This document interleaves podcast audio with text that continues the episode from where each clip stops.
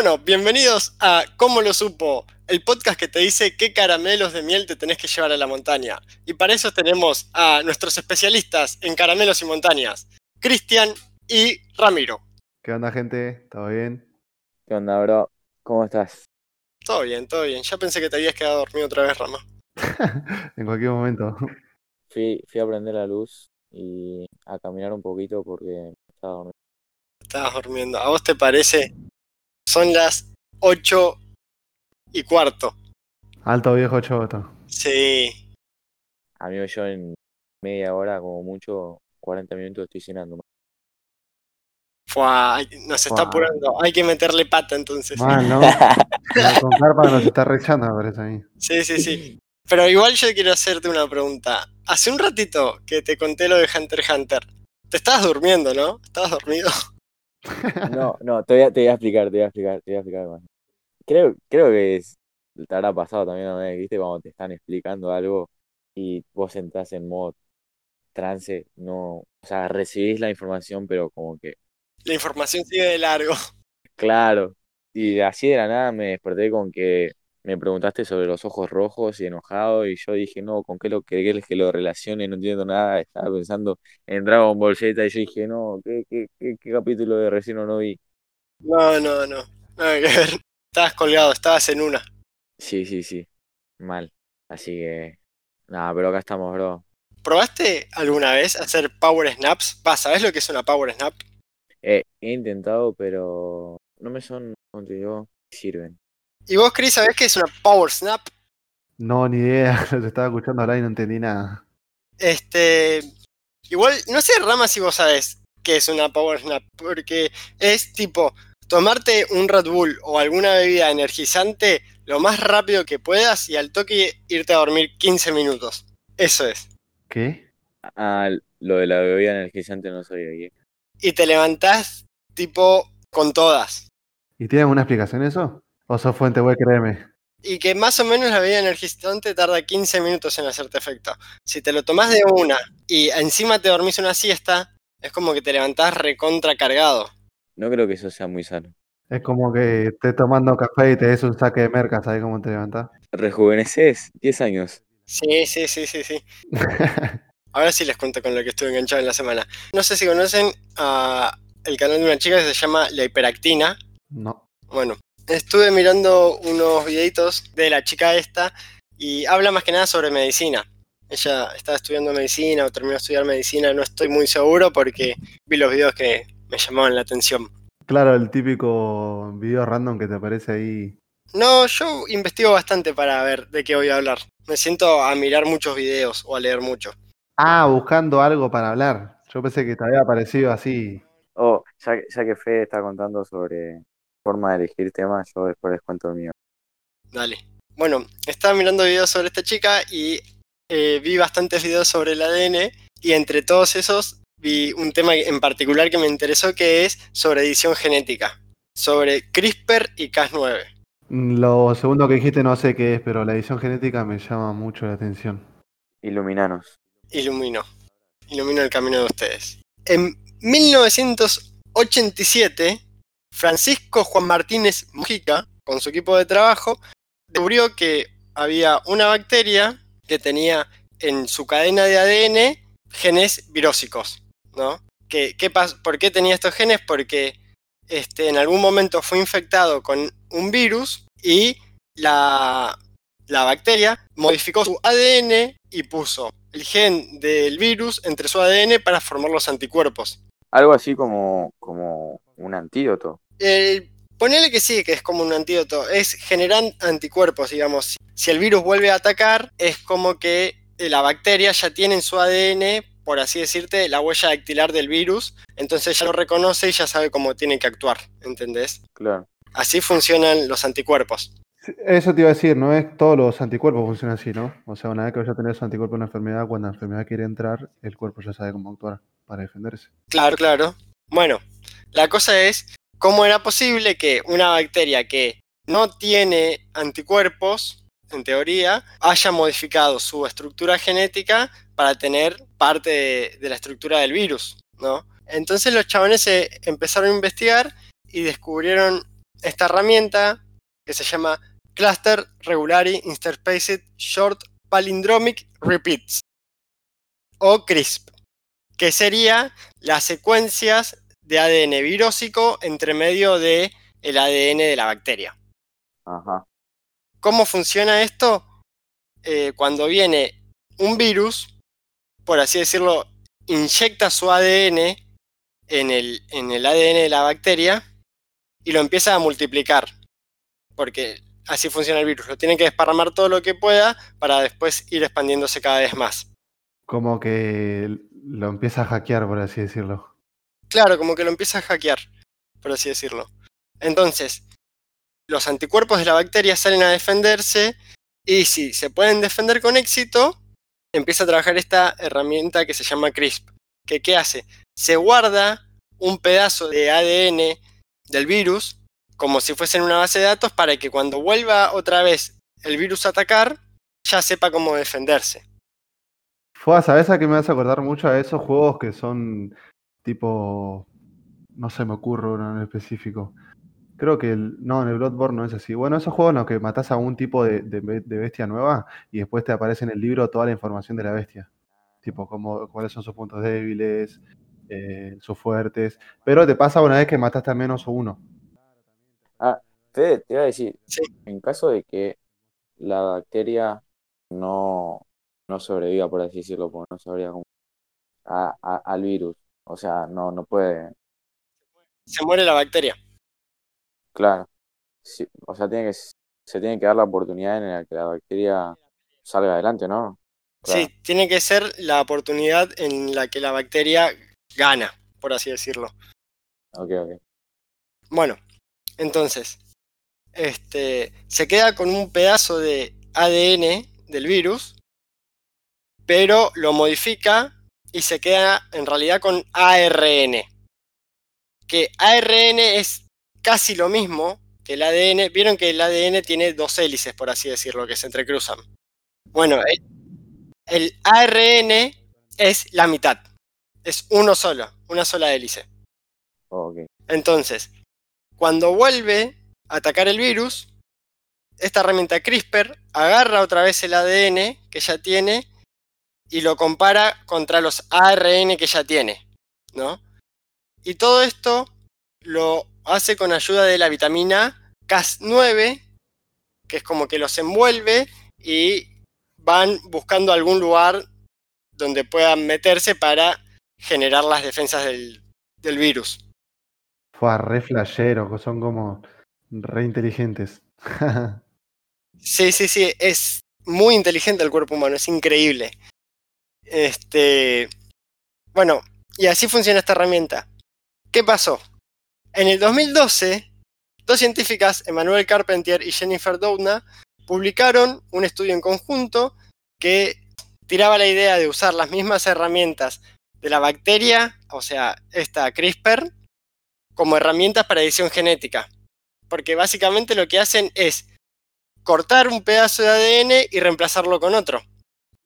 Algo así como pasa sorprendente Hombre Araña. El chabón este que se, se transforma en lagarto después. Claro, algo así. Che, Fede, te hago una pregunta. ¿Y así es también como se hacen las vacunas? No sé, la verdad. No, no tengo idea. No quiero decir cualquier cosa, así que prefiero decir que no sé. Pero bueno, esto de tener CRISPR era como que revolucionó todo, todo el mundo científico, porque de golpe tenías una herramienta triple B, buena, bonita y barata para poder hacer modificaciones genéticas. Y el ADN es lo que define tu altura, eh, tu peso, tu color de piel, todo, todo, todo define. Eh, o sea, sería como una especie de algoritmo para definir qué persona vas a ser. Claro, sí, sí, sí. El algoritmo de tu vida sería. Sería el algoritmo de tu vida, tal cual. Encima, el ADN funciona, es como que tiene cuatro letras, por así decirlo, que las combinaciones de esas letras forman diferentes cadenas genéticas que sirven para diferentes cosas. Así que sí, es como si estuviese, fuese el algoritmo de tu vida. Es un buen título de algoritmo de tu vida. Ah, Es un buen título para una novela. mal. Para un drama. Eh, ustedes se ríen, pero hay, hay un anime que trata sobre, sobre, ¿cómo se llama? El, el cuerpo humano así por dentro. Están los glóbulos rojos, los glóbulos blancos, todo así personificado. Se llamaba Work Cells, ¿no? ¿Era? Creo que sí, me parece que sí. Personificados. O sea, los glóbulos rojos tienen una personificación, los glóbulos blancos tienen otra, los virus tienen otra, bacterias, todo así. Y tipo, todo el cuerpo humano por dentro es como si, no sé, fuera un- una nave espacial. Este, está muy bueno. Encima es como que Es muy es educativo. muy educativo, lo explica muy bien. Sí, yo me di unos pares de capítulos. Bueno, también sirve para el algoritmo de la vida de otras cosas, tipo las verduras, eh, cualquier cosa que uno alimenta, lo transgénico, es justamente eso, que está modificado su ADN para mejorarle alguna propiedad. Por ejemplo, el primer alimento que se eh, modificó genéticamente fue el tomate, para que no se pudra tan rápido. Sabés que a mí fue lo primero que se me ocurrió cuando dijiste en tema de la comida, pero no por ese lado. Porque yo dije, capaz que, o sea, lo vi más por el lado de que son tomates más grandes y más jugosos a comparación de lo que vos podés llegar a sacar si te comes una Sí. de tomate. Al- igual que las naranjas, hay naranjas que las hacen más jugosas, más grandes, y después cuando vos te pones un naranjo, a veces te sacan naranja toda seca. Bueno, la cosa es que eh, podemos sacar, hacer cosas recopadas porque podemos modificar la estructura de cualquier cosa. Y, y en los humanos podemos tratar un montón de cosas como el síndrome de Down. Pero es peligroso también modificar genéticamente, o sea, porque le puedes arruinar la vida a una sea, persona. Eso estaba pensando, imagínate si te equivocas. No, no Sí. si te equivocas, o sea, cambias algo que vos pensás que va a modificar de cierta manera, pero termina modificando de otra. y son muchas variables que no puedes controlar. Claro. Este, bueno, y hay un chabón que hizo un experimento, claramente 100% ilegal el experimento, no hace falta decirlo. Se llama He Xiangqui ¿Qué? y dice que es la primera persona en haber modificado genéticamente a unas hermanas gemelas con CRISPR. Y lo presentó en la cumbre internacional sobre la edición del genoma humano. O sea, fue ahí, dio una charla y dijo, yo edité genéticamente a dos hermanitas Ah, gemelas. re orgulloso encima que todo ilegal. Igual para, ¿cómo hizo para editar a dos hermanas gemelas? O sea, ¿las editó cuando ya estaban vivas? Las editó. ¿Qué era? Mal, ¿no? Pero una vez que ya está gestado y ya está formado un cuerpo, ¿se puede seguir modificando la, gen- la- el ADN? Creo que hizo la edición a muy temprana edad de las chicas, pero no, no sabría decirte a qué edad. Eh, yo pensaba que, que una vez que ya había vida, o sea, que ya se estaba mínimamente formando un cuerpo, pensé que no se podía editar el ADN. Pensé que se tenía que editar cuando apenas se hace la... ¿Cómo es que se dice? En la concepción. Eso, cuando apenas se hace la concepción, yo pensé que recién ahí era cuando se podía editar. Y después, una vez que formado el cuerpo, pensé que No, no, no, no, podés editar en cualquier momento. Fua, re flashero. Ahora se me hace más flashero todavía. Bueno, por eso mismo, es ilegal. Y este chabón hoy en día claramente está desaparecido. Este, y la universidad que le prestó los laboratorios para hacerlo el experimento dijo que no sabía nada. Así que nada, nunca, nunca avanzó el tema. ¿Y se sabe qué fue lo que ed- editó en las gemelas? Eh, lo que hizo fue, trató de inactivar el gen CCR5, que es la proteína que despierta el VIH, por así decirlo. Mira. ¿Y, y pudo? O sea, ¿se comprobó que pudo o fue puro verso? Este, pudo hacerlo en una, pero en la otra no. Lo peligroso es que este gen, el CCR5, también, qué sé yo, se usa para protegerte de las gripes, ¿entendés? Entonces, me das una protección contra el VIH, pero me sacás una protección contra una gripe que es mucho más probable que te contagies gripe que el VIH. Y una gripe más fuerte no sé si está bueno, porque te puede matar también. Claro. Entonces modificó genéticamente sin siquiera estar seguro de lo que tenía que hacer. Sí, quedás como la gente de antes que le agarraba una gripe cualquiera y se Era la morían. típica persona que te tenía que ensuciar las manos a ver qué sale. Claro, se la, se la rejugó. Encima, eh, nada, esto ya, esta edición genética ya queda en los óvulos de ella. Así que si tienen hijos, los hijos van a nacer con esta edición genética seguramente. Es verdad, no, re piola, re flashero. Sí, re piola y no tan piola también, pero bueno. Se me hace piola en, en el sentido de que puedo haber llegado, llegado a hacer algo tan así, tan importante. Claro, sí. Me dejó recalculando. Y aprendí un montón de cosas de, del cuerpo humano con la chica esta. Está muy bueno, se las re- recomiendo. Ese tema me interesó bastante, me está dando ganas de investigarlo un poco más por cuenta propia. Un par de preguntas que tengo que no sé si me las voy a llegar a o sea. Fede, si después la mina, o sea, la mujer está teniendo otro, otro hijo, u otros hijos, Sí. que iban a salir exactamente igual o... Si ella tiene hijos, tiene muchas chances de que los hijos hereden esa construcción genética. Nada Ah, ok, más. Claro, solo la cualidad esta del tema de lo que te saca el, el VIH, pero después lo demás van a ser personas diferentes, no es que van a ser todos clones uno del otro, físicamente. Después aprendí que eh, es como que tenemos un montón de cadenas de ADN en nuestro cuerpo y están enrolladas en linfocitos, creo que eran, no me acuerdo. La cosa es que cuando vos la desenrollás, si lo llevamos a la vida tamaño real, son dos metros, me diría una cadena de ADN. Y tenemos montones y montones de cadenas de ADN en el cuerpo. Re, re loco se me hizo eso. ¿Puede estar tan comprimido algo? Qué locura. Mal. Che, chicos, ¿se acuerdan que la otra vez les hablé sobre el tema de, de las hormigas? Que les expliqué más o menos cómo era que se armaba un hormiguero, la, Sí, sí. cómo era el tema de la reina, las obreras y eso. Sí, yo me acuerdo la primera parte hasta que se me cortó. Cierto que Rama tuvo problemas técnicos. Eh, bueno, eso como es mi- uno de mis hobbies, tipo todavía sigo aprendiendo un par de cosas. Eh, todavía no sé todo. Y esto es eh, creo que ayer, anteayer me enteré que hay una especie de hormiga que seguramente la conozcan, la que se le dice eh, hormiga bala. No. No sé si en algún momento lo escucharon, nunca la escucharon. Tenía la esperanza de que dijeras hormiga colorada. pero- No, vos le decís al- algo así, una hormiga, vos ponele, vos a alguien, que está en el hobby le decís una hormiga colorada y te va a mirar con, con cara de poker face porque hormigas coloradas hay un montón. Eh, solo que como vos no sabés bien la especie cómo son cada una, para vos son todas la misma, ¿entendés?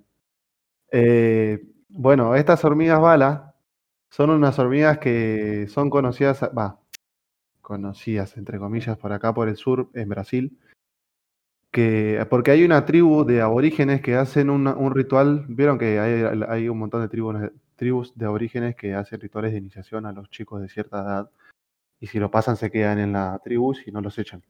Sí, sí. Sí, ya sé que los hacen tipo saltar de lugares re altos a veces. Claro, algunos los hacen caminar por brasas, depende de las tribus, depende de las costumbres. Bueno, eh, hay una tribu en Brasil que hace un ritual de iniciación con, las con estas hormigas balas, que son enormes las hormigas. No son de las más grandes que hay, pero son muy grandes. Ponerle que debe tener un, un centímetro y medio las hormigas de medir. Y se llaman hormigas bala, tienen su nombre científico, que no me lo sé sinceramente. Pero se llaman hormigas bala porque dicen que la picadura te arde tanto que parece que te dieron un tiro. Literal. Eh, creo que es la picadura más fuerte de todas las hormigas. Y acá hay, Eh, no, las más cerca están en Brasil, me parece, si no me equivoco. Después son de otras partes del mundo que no, no me acuerdo, pero sé que acá en Argentina no hay. Y lo que hacen estos chabones, los aborígenes estos, para hacer el, ritual de iniciación, que creo que lo hacen algo así de entre los 10 y 12 años, no estoy seguro porque esto lo vi hace rato. Arman una especie de guante como estos guantes de cocina que te cubren hasta abajo de la muñeca. Todo con, con tiritas de madera finas que son como, ¿cómo que se llama? Como los cestos de mimbre. Bueno, una cosa así, pero es un guante. Y como son cruzadas las tiritas, entre, entre cada tirita ponen la- la cola de, una hormiga para adentro, para que pique. Y el guante está minado de hormigas. Ponele que debe tener 50, 100 hormigas un solo guante. Y le ponen eso en la mano al, pibe, al pibito, y los hacen, los, lo hacen bailar en, en el ritual. Y durante todo el ritual el pibe se tiene que aguantar todas las picaduras y no se lo tiene que sacar en ningún momento, porque si en un momento se lo saca, chao, lo echan de la tribu. Ah, ¿con qué, con qué fin hacían eso? O sea, tipo de ritual. Y con, con el fin así primitivo de creer que porque un pibe se va a aguantar eso así, va a ser más macho, y si no sos lo suficientemente macho, te echan de la tribu. Eh, y bueno, y estaba viendo el- la vez que cu- cuando los vi, los chabones que se meten ahí a las tribus que estaban haciendo el documental, El chabón lo picó una hormiga y decía que era insoportable el dolor de una sola hormiga. Imagínate los pibitos que le tenían que poner un guante entero. Qué suerte que acá para ser macho nomás tenés que, tenés que hacer asado para ser bien macho acá. Claro, acá la- el, el ritual de acá es si no sabes hacer un asado no sos macho. Para, para ser bien macho tenés que tomar Fernet bien puro, Fernet cordobés. 90-10. y bueno, eh, los chabón, el chabón este que se metió a la tribu a hacer el documental este que vi, eh, bueno, decía que era insoportable el dolor, pero que el chabón se, le, se quiso hacer el piola y agarró y le pidió a, a los chabones que lo metan al ritual y que le hagan el mismo ritual, pero le él se hizo poner un guante en cada mano, o sea, dos guantes. A los nenitos le hacen poner uno solo y él se hizo poner dos. Hizo el ritual, el, ritual que hacen ellos en- de iniciación, y cuando se sacó los guantes, el chabón tenía las manos que parecía un globo de lo hinchado que tenía, todo rojo, mal. Y el chabón decía que no sentía, hasta, hasta el codo no sentía nada. O sea, la mano y el antebrazo no lo sentía ya. Y bueno, después se quería seguir siendo canchero, mm, pidió que le hagan el ritual como dos, tres veces más. Y en un momento un médico del, del grupo del, que estaban haciendo la, ¿cómo que se llama? El documental, le dice que pare porque se puede llegar a desmayar. Porque las hormigas, o sea, el, el ardor de la hormiga te lo hace el veneno que te inyectan. En pocas proporciones de una sola hormiga solamente te va a arder, pero de varias hormigas picándote todo el tiempo, te va a hacer mal. Lo mismo con las hormigas rojas, si te pican mucho las hormigas rojas te puede llegar a desmayar. Sí, sí. Che, ¿y te acordás cómo se llamaba el documental? No, no, porque eh, lo vi hace una banda y en realidad no iba a esto en sí, lo que te quería contar. Iba a, a un dato de, de- de- de la especie en sí. Sí, sí, sí. Ahora me estoy acordando que había visto ese documental, pero fue hace un montón de años. Pero si lo buscas en YouTube seguramente aparezcan los documentales en archivo. Buscas hormiga bala y te sale. No había hecho mierda. Bueno, ¿viste- ¿se acuerdan que les había dicho que estaban las reinas, las obreras y la que pone los huevos y la que manda es la reina? Ayer, anteayer, viendo un canal de YouTube que tiene varias hormigas de todo tipo, el chabón estaba diciendo que las hormigas balas son todas reinas. No existen las obreras, son todas reinas. Pero una sola es la que manda a todas. Es como la reina de reinas. Claro. La, es la, la hormiga reina la que manda dice, bueno, yo soy la que pone huevo, todos ustedes van a tener que hacer lo que yo diga. No sé bien cómo, cómo se rige cuál es la reina, ¿entendés? Chris, pero te referís a que todas son reinas en el sentido eh, cómo se ven físicamente. Físicamente y también pueden poner huevos si la, si la fecunda un macho. Sí, pero vos decís que solamente una, una nomás dice, bueno, yo lo hago y usted. Claro, porque es la única que está fecundada, ¿entendés? Pero eh, físicamente son todas reinas, por eso son todas grandes y todas tienen las alas arrancadas. Y otra cosa también de esta especie, que vieron que también le conté el tema de los vuelos nupciales, que en ciertas épocas eh, salen las princesas volando del hormiguero y van a armar su propio hormiguero. Bueno, esta especie no tampoco hace vuelos nupciales, no salen volando. La, ponele que la reina tiene todas las que serían las orejas entre comillas, porque también son princesas, o sea, son el mismo tipo de hormigas. Cuando la, reina de reinas pone un huevo de macho, el macho capaz que se agarra a una reina, una princesa de ahí y se van juntos a hacerse su hormiguero.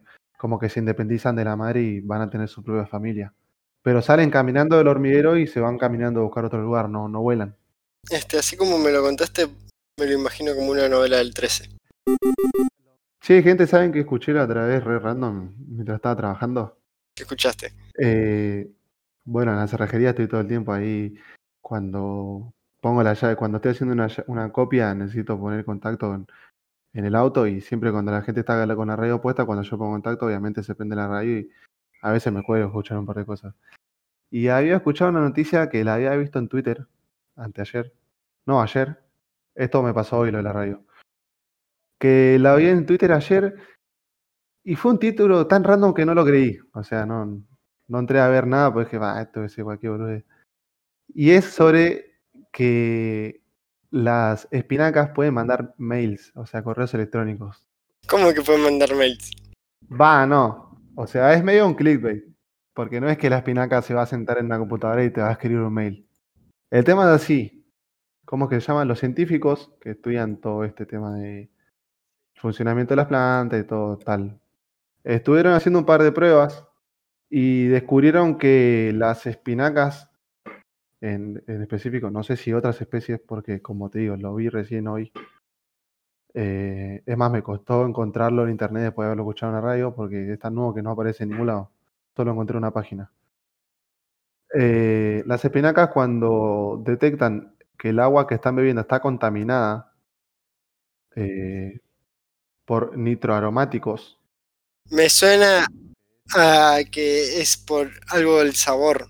Porque aromáticos viene de olor y será el nitrógeno. ¿Tendrá que ver con el nitrógeno? no sé, solo sé que suele, se- se- o sea, suele haber también en las minas terrestres ese mismo químico. Sí. En algunos otros explosivos también. Eh, bueno, cuando la planta toma el agua que tiene esto, lo que hace la planta eh, en las hojas tiene unos nanotubos de carbono, que estos nanotubos de carbono lo que hacen son enviar unas señales infrarrojas. Todo esto obvio después de, años de, de- de investigación, ¿no? No es que dije, ah, mira, está mandando señales infrarrojas, ¿no? Sí. Y ahora lo que hicieron lo- los científicos estos, repillos, porque obviamente cuando vos tenés una plantación de acelga no la vas a tener en el patio de tu casa, eh, de, de, de acelga, de espinaca, perdón, me confundo. No, o sea, la plantación de espinaca no la vas a tener en patio de tu casa, entonces vas a estar un poquito lejos, a menos que vivas en el medio de otras plantaciones. La espinaca larga estas ondas infrarrojas. Los chabones esto lo que hicieron fue poner un dispositivo que capta las ondas estas y el dispositivo al captar estas señales lo que hace es mandarte un mail a vos avisándote de que la, la planta, por así decirlo, se activó, entonces vos estás, te estás enterando de que el agua está contaminada. Lo que hacen es mandar señales infrarrojas y alguien muy inteligente las captó y, y las reprodujo en un mail. Claro, claro, claro. Que así, por así, por así decirlo, es bastante fácil de, de llegar a eso, pero el tema que no es tan así, porque quién iba a pensar que cuando detecta cierta cosa iba a mandar onda infrarroja, nada que ver. ¿Cómo es que mandas ondas infrarrojas? Me, me genera mucha curiosidad. No sabría decirte, a mí también. Estuve tratando de buscar varias cosas más, pero hay muy poco, muy poco porque es, re- es fresquito, es de hoy al mediodía, lo escuché. Eh, solo sé eso, que manda ondas de infrarrojas y el, el dispositivo este las capta y te manda un mail. Está bueno, está bueno porque bah, no se me ocurren muchas cosas más que puedes hacer con espinacas. Pero si podemos, si se llega a descubrir que otras hortalizas, creo que la espinaca es una hortaliza, actúan de forma similar, podés llegar a armar cosas copadas quizás. Amigo, entonces estabas diciendo que esto lo de las ondas infrarrojas y el mail y todo eso salió de la nada o, fue a propósito. No, es como te decía antes, tipo, tuvieron años estudiándolos a, a todo esto, hasta que llegaron a la conclusión de que la planta cuando eh, recibe cierto químico en el agua, manda estas ondas infrarrojas, y ellos lo que hicieron fue poner un dispositivo que capte las ondas y cuando las capta, manda un mail, un robotcito, por así decirlo. Ya Fede, te iba a contar cuál era mi metodología para encontrar temas, ¿viste? Sí, Ya que vos has contado el tuyo. Y tipo, yo me pongo a pensar y digo, a ver, ¿qué puedo hablar de esto? Y el tema este lo elegí, ¿cuándo lo elegí? Ayer. No, hoy, que estaba trabajando, que no sé si ustedes se dieron cuenta, hoy se podía ver la luna, aunque era de día. no le presté atención, la verdad. No salí en todo el día.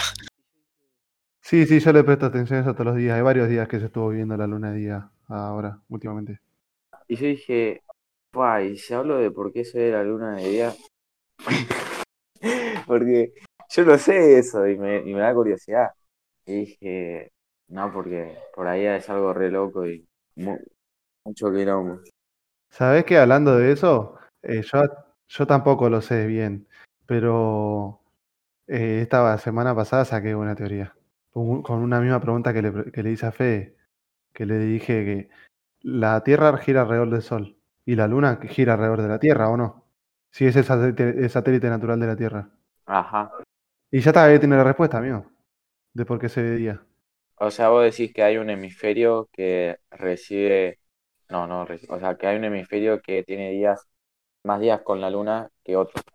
Eh, no, no, no sé si iba por ese lado. Yo decía por el lado de que la Tierra, la Luna gira alrededor de la Tierra, dan vueltas más chicas que la Tierra alrededor del Sol.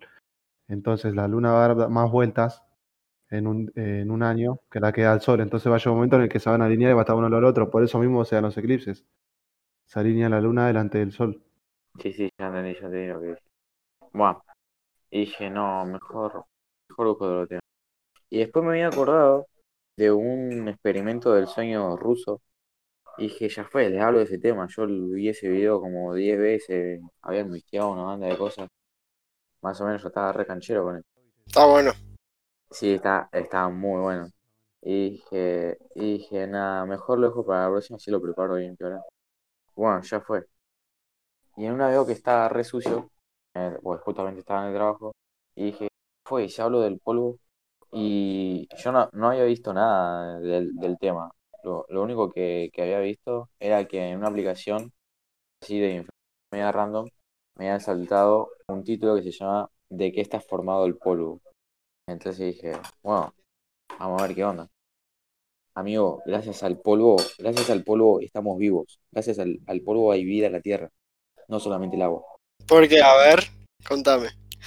No pensé que era tan profundo el tema, pensé que era una boludez. Pensé lo mismo, pensé lo mismo, no pensé que iba a llegar tan lejos. Así de profundo es, amigo. bueno, eh, primero que todo, o sea, cualquier cosa que, que vos mires, o sea, ya tu propia casa, por más que lo limpies a, fondo todo, Sí. siempre va a haber polvo. Me pasa, siempre. Excepto que te compres una aspiradora robot, está todo el día. ¿Sabés que me parece que una vuelta vi un documental sobre el polvo? No me acuerdo nada de nada, solamente me acuerdo uno de los componentes, porque el polvo es componente de varias cosas, creo. Bueno, cuando vos pasás el dedo por ahí, por ese mueble que, que, que ves que está sucio, o sea, que es polvo, o sea, ahí hay un montón de cosas, amigo. Ahí, ahí estás vos también. Y te lo digo en serio. Sí, pedazos de piel, ¿no? Eh, sí, la piel, la piel, la piel, la piel humana es como, ¿viste las, vos sabés, viste las serpientes que mueven de piel? Bueno, la, la piel humana hace lo mismo, solamente que, ¿cómo decirte? A menor escala. En medidas más pequeñas. O sea, la, claro, menor escala. La, la, serpiente, la serpiente lo saca todo de una. El, el humano lo hace así de a poquito durante todo el día, durante toda tu vida. Está, está la capa de piel, ¿no? Y la capa de piel nueva que está por debajo de la capa de piel vieja, por así decirlo, va presionando hacia arriba, ¿no? Hacia la superficie. Entonces, en la superficie, como caben, caben más l- l- las piecitas, decirlo, de, de piel vieja, empiezan a salirse. Y encima queda la piel nueva. Como los dientes cuando sos chico. Claro, sí, algo así. Primero que todo, en, el polvo hay piel muerta de nosotros. Segundo, hay eh, desechos de insectos, eh, mugre que nosotros traemos de, la calle. Bueno, ¿viste eso que vos habías dicho de que pa- parte del polvo es piel de nosotros? Eso era lo que yo sabía de, esto que yo creo que vi un documental. No me acuerdo. Pero eso lo sé por algo que vi. No estoy haciendo un documental que explicaba todo tan a fondo como vos de que sí que sin polvo no hay vida. No, no, pero ahora te voy a explicar bien por qué, porque tiene mucho sentido. Imagínate esta situación. Vos te despertás a la mañana, entra un rayo de, de sol por tu ventana, Sí, todo muy lindo, ¿no? Sí. Y ves por la ventana, ¿viste esa, esa capita de, de como que de pequeñas cositas que ves en el aire suspendidas? Las cositas que flotan. Sí, sí, sí, sí, sí. Sí, las cositas que flotan. Bueno, eso es polvo. Y por más que vos intentes quitarlo, no vas a poder. Y ese polvo hace que, por ejemplo, nutrientes viajan del desierto del Sahara hasta el Amazonas. O sea, entre mil y tres mil millones de toneladas de desierto suben a la atmósfera y transportan todos los nutrientes del desierto a, a la Amazonas. ¿Toneladas, dijiste? ¿sí? Entre mil y tres mil millones de toneladas al año. ¡Fua! Y, y eso no es nada, eso no es nada. O sea, toda esa, toda esa cantidad es la que se va- vuela en el aire y queda como polvo y se mueve a otra parte del mundo. Claro, eso aporta nutrientes a, lo- a los bosques, a los lugares de, de así de cosecha. Los océanos también ha- hacen su parte con las motitas de sal, Sí. transportan de, de 3 a 5 mil millones por año. 5 mil millones, no se te escuchó, 5 mil millones de toneladas. Sí, después, bueno, tenés el, el, el plancton, los volcanes, los pantanos, todo, todo, todo también. El hollín, por más que es, dañino para el ser humano, también sirve para transporte de nutrientes de un lugar a otro. Mira, ahora me doy cuenta que no tenía ni idea sobre el polvo, nada de nada. Solo sabía que ensucia. Ah, Y eso no es nada, todavía falta algo muy importante, que son los micrometeoritos. Todos los días, la mayor parte del día, eh, ingresan a la atmósfera de nuestro planeta rocas que vienen del espacio exterior que no llegan a consumir del todo en la capa de protección de nuestro planeta, entonces se transforman en lo que sería polvo.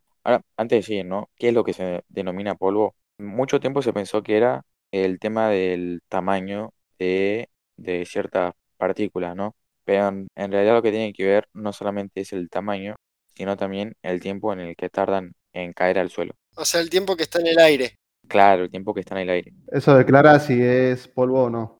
Es polvo o no. Porque, por ejemplo, ¿vieron las pelotitas de Tecopor? Sí, Bueno, tardan una banda en caer al suelo. sí, sí, se mueven para todos lados. Pero las, las pelotitas del mismo tamaño, no sé, eh, oro, van a caer enseguida. Entonces no se puede denominar a eso polvo. Claro, tiene que ver si es más denso o no que el aire. Claro, bueno, eh, volviendo a lo de las rocas, se llegan a convertir en lo que es polvo y ese polvo puede llegar hasta viajar semanas en el aire del planeta y después caen a la Tierra de nosotros y es así como también el espacio exterior aporta su granito de arena a, a lo que es la, la vida humana. Su granito de polvo.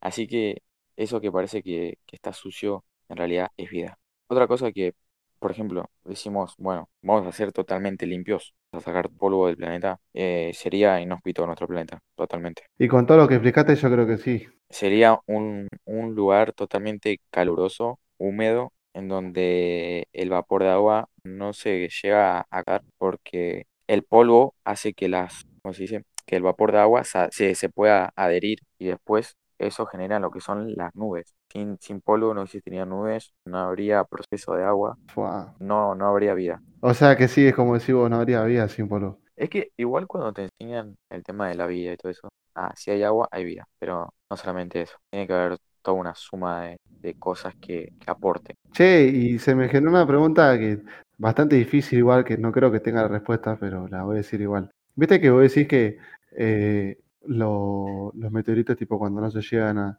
a desintegrar de todo, quedan como una especie de, polvo, quedan en el polvo también. Ajá. Y viste que también supuestamente yo había visto una vuelta de, no sé si es una teoría o si está comprobado, de que los meteoritos de afuera pueden llegar a traer algún tipo de enfermedad o algo así. ¿Con esto no, no podría pasar algo así? Así que si salga una enfermedad no así el polvo, por algún polvo así de un, de un meteorito. Puede ser. Hay una teoría, va, no, sí creo que es la teoría, va, la que se maneja todo el mundo para explicar el tema de la vida y todo esto, es que la vida se originó a partir del espacio exterior. Sí, O sea, que el espacio exterior, viste que llegó un momento en la creación del planeta en la que muchos meteoritos impactaron en la Tierra. En estos meteoritos tenían los nutrientes que al hacerse la, la famosa sopa, los que ahora son los océanos de la Tierra, se, se formó la vida. Así que podría ser de, de enfermedades, nuevos minerales y todo eso. Puede ser, para mí puede ser. Y de hecho que lo mencionaste, este, yo había preparado un tema similar a eso, así que no sé si quieren lo hablamos en el próximo podcast, que es sobre los meteoritos, que por ejemplo hay agua en el planeta Tierra porque un meteorito trajo ese mineral. Oh, estaría bueno. Les puedo tirar el último, último dato que les va a explotar la cabeza. mande. Vieron que yo le hablé lo de la piel muerta humano. Nosotros vamos perdiendo esa piel que no nos sirve día a día. ¿Saben cuánta, cuánta piel muerta perdemos al año? No me digas miles de toneladas porque... Yo te digo, amigo, yo te digo. 180 mil millones de moléculas de piel muerta. Ah, me asusté. Pensé que lo estaba diciendo en pesos, o sea, cuánto pesaba la, toda la piel que perdiste. Si para 180 mil kilos de... Ah, amigo, me hiciste acordar. Viste que hay gente que es alérgica al polvo. en realidad no es alérgica al polvo. A los meteoritos.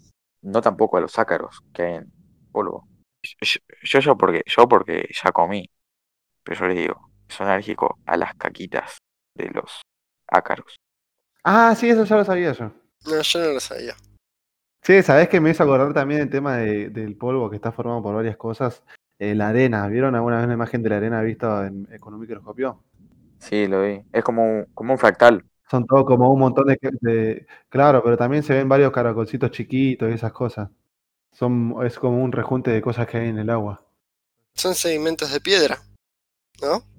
De piedras, de pedazos de caparazones de caracol, bien chiquititos, caracolcitos chiquititos, todo, un montón de cosas son. Bueno, resumiendo, no, no, no editen a las personas ilegalmente. Pídanle permiso. Eh, planten espinacas. Tengan cuidado con las hormigas balas que duele. Y ahora ya pueden ver al polvo de otra forma. Cas 9, ¿por qué te vas? Tengo que irme. Encontraré a ese virus y lo mataré.